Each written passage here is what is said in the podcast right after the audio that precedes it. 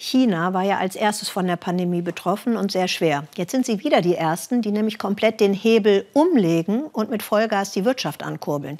Die Regierung hat aber ein ganz klares Ziel. Jobs, Jobs, Jobs. Da werden zum Beispiel Kohlekraftwerke gebaut und man hört das Klima schon stöhnen. Aber Moment mal, wie passt das jetzt mit der grünen Vision von China zusammen? Nicht nur Wirtschaftsmacht Nummer eins zu sein, sondern auch die grüne, die klimafreundliche Weltmacht zu werden.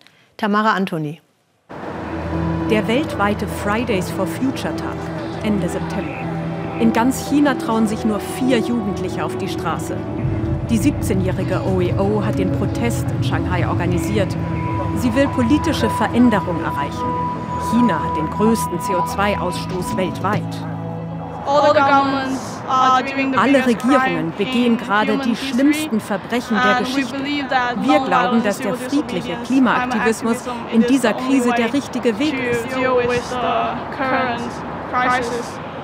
Nur wenige Minuten bleiben Oe, dann taucht die lokale Polizei auf. Oe bekommt einen Platzverweis, aber lässt nicht locker. Für den Abend sucht sie einen neuen Ort für ihre Kundgebung. Oe schwimmt gegen den Strom.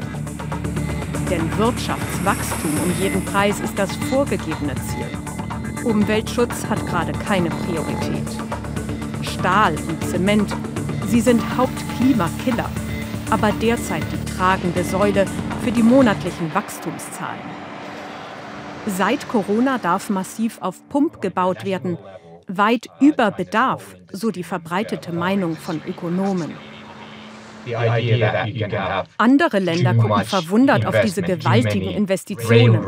Zu viele Eisenbahnstrecken, Fußballstadien, Industrieparks, zu viele Straßen und Brücken. Die meisten Länder können sich noch nicht mal die nötigen Investitionen leisten. Aber China hat schon seit zehn Jahren diese Gelder ausgegeben, allein um erstaunliche Wachstumszahlen zu generieren. Uh, uh, GDP growth numbers. Hier in den riesigen Hallen zeigt das im Mai beschlossene Konjunkturprogramm seine Wirkung. Beim drittgrößten Baumaschinenhersteller der Welt arbeiten sie jetzt fast rund um die Uhr. Von jeder Produktionslinie rollt alle 25 Minuten ein neues Fahrzeug vom Band. Neue Arbeitsplätze soll der Bauboom auch schaffen. Viele Projekte wurden kurzfristig genehmigt. Bei 21.000 sogar die Prüfung der Umweltauflagen gestrichen. Corona-Lockdowns und einbrechende Exporte. In China drohte Arbeitslosigkeit. Entsprechend glücklich sind sie hier über jeden Hilfsjob. Es ist alles gut. Wir können neue Straßen bauen. Wir haben Arbeit und Essen.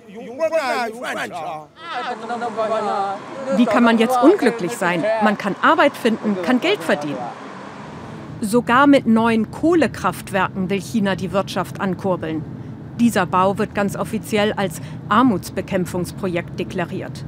Mindestens 25 Kohlekraftwerke sind in China in Planung. Dabei sind die derzeitigen Werke nur zu etwa 50 Prozent ausgelastet. Die Neubauten haben erstmal nichts mit der Nachfrage von Elektrizität zu tun. Es geht allein darum, Bauvorhaben zu generieren und damit uh, Wirtschaftswachstum uh, und kurzfristig Arbeitsplätze. Uh, es gehört einfach zu dem großen Konjunkturpaket. stimulus package that has been vor fünf Jahren wurde im Ort der erste Kraftwerksblock gebaut. Damals gingen etwa 10.000 Menschen auf die Straße, demonstrierten gegen die Luftverschmutzung. Medien konnten frei darüber berichten. Heute sorgen schon unsere Dreharbeiten für Ärger. Polizei folgt uns auf Schritt und Tritt, verbietet schließlich zu filmen. Wie die Anwohner die Erweiterung des Kraftwerks finden, wir wissen es daher nicht. Jede Äußerung dazu ist heikel. Denn Kohlekraftwerke gehören nicht zum Image, das China haben will. Das Land will als Öko-Supermacht strahlen, so die Vorgaben des Staatsführers. China hat das Ziel, bis zum Jahr 2060 CO2-neutral zu sein. Versprach Xi Jinping vergangenen Monat bei der UN-Generalversammlung. Trotz des aktuellen Baubooms halten Umweltschutzorganisationen wie Greenpeace das Ziel für umsetzbar. China ist Spitzenreiter bei Investitionen in Solar. Aber die 17-jährige Klimaaktivistin OEO will sich nicht auf 2060 vertrösten lassen. Heute endet ihre Demonstration mit einer vorläufigen Festnahme. Sie muss auf der Polizeiwache eine Selbstkritik schreiben.